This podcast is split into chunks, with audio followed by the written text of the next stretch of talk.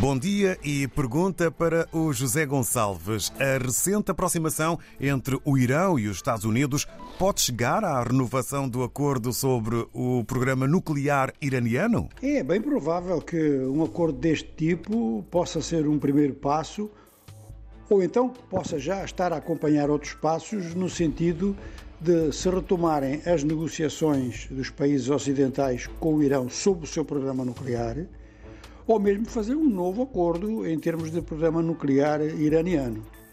Isto é importante a dois níveis. Bom, do ponto de vista geopolítico, o Irão é muito disputado em termos de, de simpatias e de, de, de, encontros, digamos que de políticas externas eh, por diversos países do mundo, sobretudo países da região, e tem-se notado que os iranianos têm se aproximado da Rússia não tanto por causa das posições que a Rússia toma em relação à Ucrânia, mas porque a Rússia acabou por se transformar num mercado para os drones iranianos. A produção de drones do Irão, como de drones da Turquia, revela dois países de desenvolvimento médio que avançaram tecnologicamente nesta matéria. Mas no caso do Irão, há um outro problema, é que eh, neste momento nós sentimos que o mundo está no limiar de uma revolução em termos energéticos com mais energias renováveis e com uma provável reabilitação, vamos chamar assim, da energia nuclear. E se os programas iranianos dão garantias de serem programas civis, não há nenhum motivo para que o Irã seja proibido de desenvolver essa matéria, tanto mais que tem know-how para isso.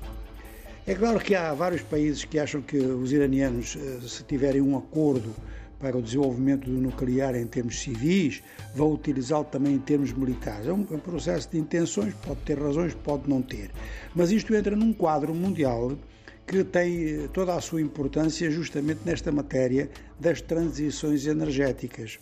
E é aqui que este acordo de troca de presos, eh, de por fim ao congelamento de, de bens do, do Irão na Coreia do Sul, eh, isto pode significar então algo eh, em termos de acordo sobre o programa nuclear iraniano, que eh, sonhar não custa e fazer planos é muito importante, pode se inserir num quadro internacional, pode contribuir para o estabelecimento de novas condições precisamente nessa transição energética. Ora, este problema da transição energética ele tem vindo a colocar-se a diversos níveis e a presença do nuclear tem dado lugar a muita polémica. Durante muito tempo, a energia nuclear era vista como algo extremamente perigoso.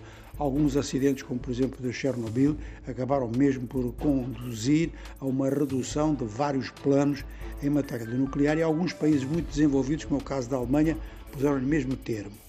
Mas depois disso surgiram ou novas tecnologias ou uma nova visão da tecnologia apontando para o nuclear como seguro e até como energia mais limpa do que baseada, por exemplo, no petróleo e no carvão. Uh, num dado momento, a Namíbia, que era a grande produtora de, de urânio, teve as suas minas, as minas de Rossing, consideradas como não rentáveis porque ninguém queria urânio. No Níger não aconteceu exatamente isso, porque a França insistiu nos seus programas nucleares e abastecia-se eh, de urânio eh, no Níger e continua a abastecer-se.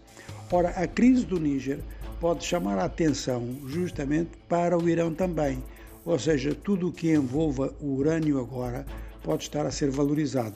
E eh, este acordo, mesmo que seja um acordo provisório muito pontual entre os Estados Unidos e o Irão, dois países que se opõem desde os anos 70, é muito significativo nessa matéria. A economia dos nossos dias com o José Gonçalves.